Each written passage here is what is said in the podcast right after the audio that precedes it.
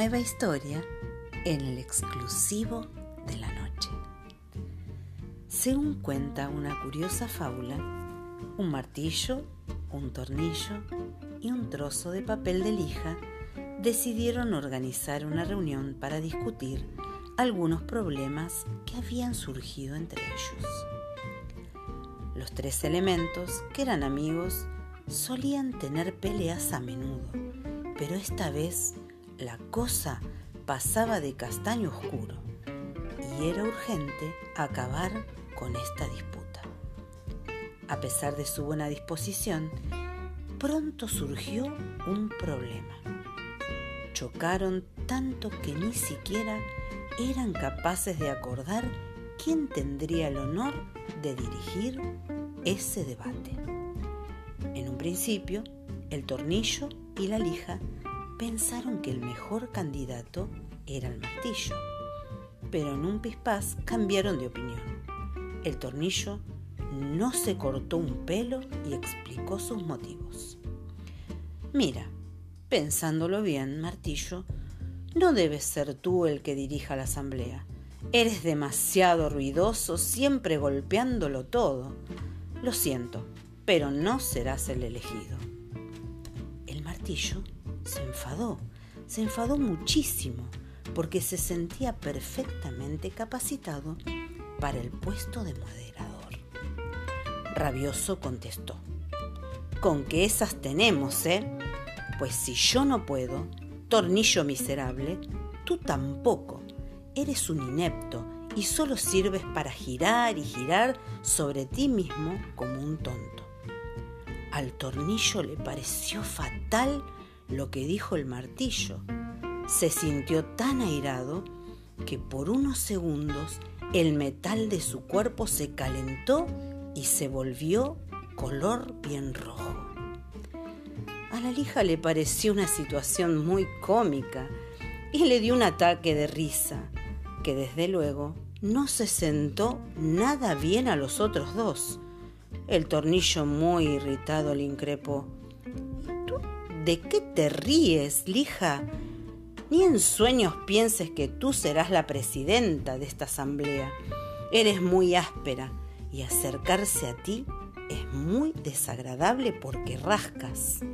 No te mereces un cargo tan importante y me niego a darte el voto. El martillo estuvo de acuerdo y sin que sirviera el precedente le dio la razón.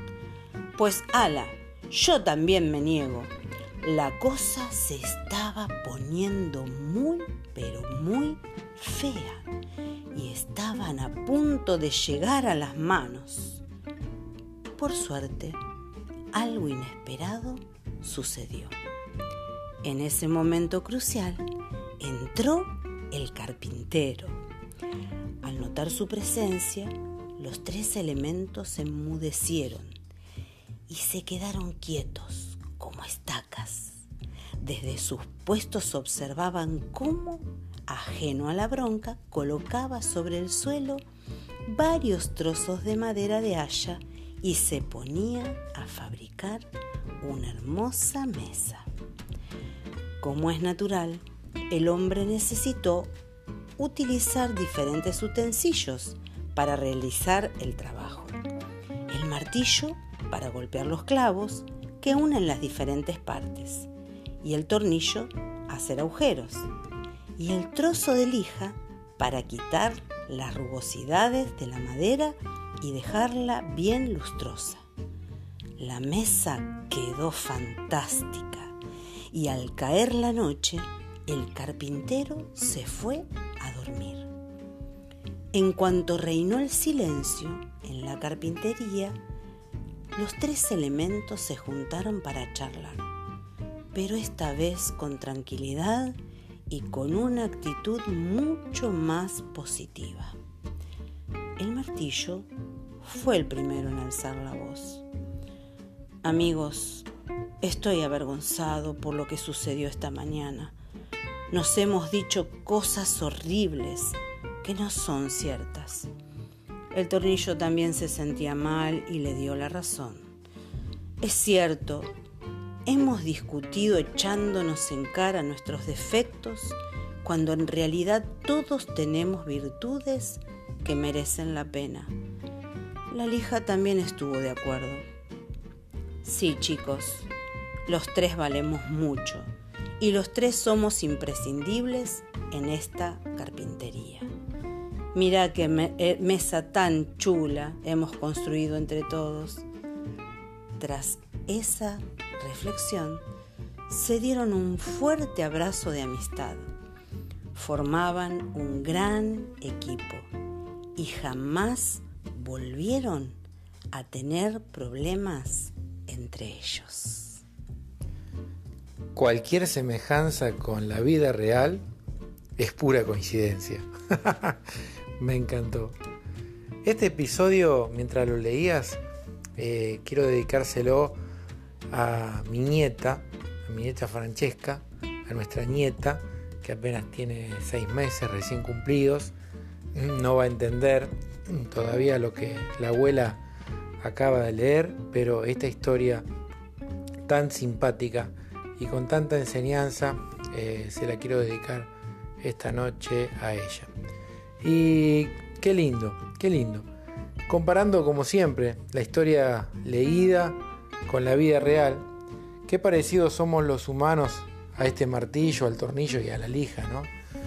Cada uno a veces pensamos que somos superiores a los demás.